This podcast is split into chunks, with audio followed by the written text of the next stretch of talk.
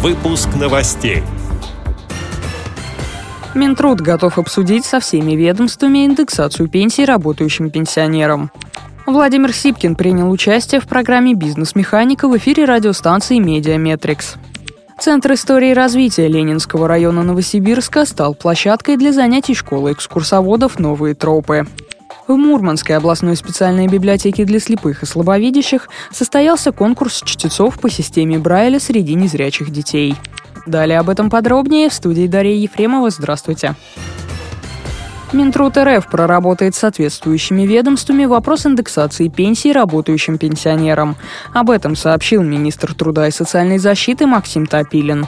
Пока таких решений нет, поэтому будем смотреть, прорабатывать с экономическими ведомствами прежде всего. По нашим оценкам, порядка 170-200 миллиардов рублей может потребоваться на это мероприятие. Деньги очень серьезные, поэтому будем взвешивать, смотреть, как с этим быть, сказал министр. Ранее премьер-министр Дмитрий Медведев в рамках отчета в Госдуме об итогах работы правительства в 2016 году заявил, что вопрос об индексации пенсий работающих пенсионеров и инвалидов не закрыт, и правительство в ближайшее время сформирует свою позицию.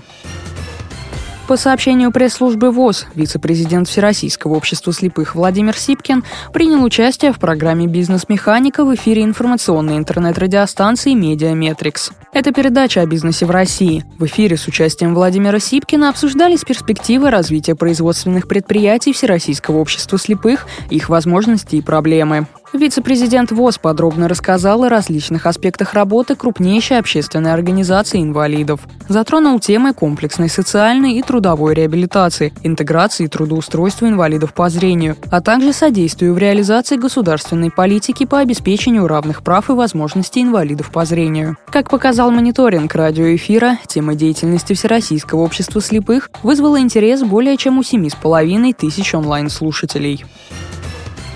Центр истории развития Ленинского района Новосибирска стал площадкой для занятий школы экскурсоводов «Новые тропы». Ее особенность заключается в инклюзивности. Профессии экскурсовода здесь обучаются молодые люди с ограниченными возможностями здоровья.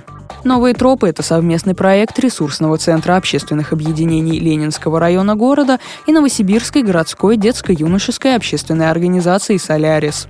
Группа представителей Всероссийского общества слепых проходит обучение по нескольким тематикам. Основные правила хорошего экскурсовода, что можно считать экспонатом, создание выставки от идеи до пространства, вещественные экспонаты музея, с чего начать формирование семейного архива, креативная реклама музея и другим.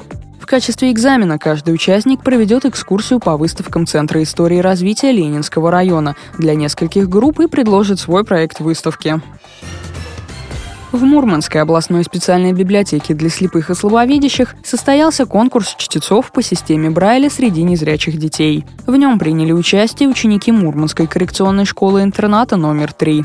Ребята соревновались в скорости и выразительности, читая книгу «Хлебные горбушки» самской писательницы Надежды Большаковой.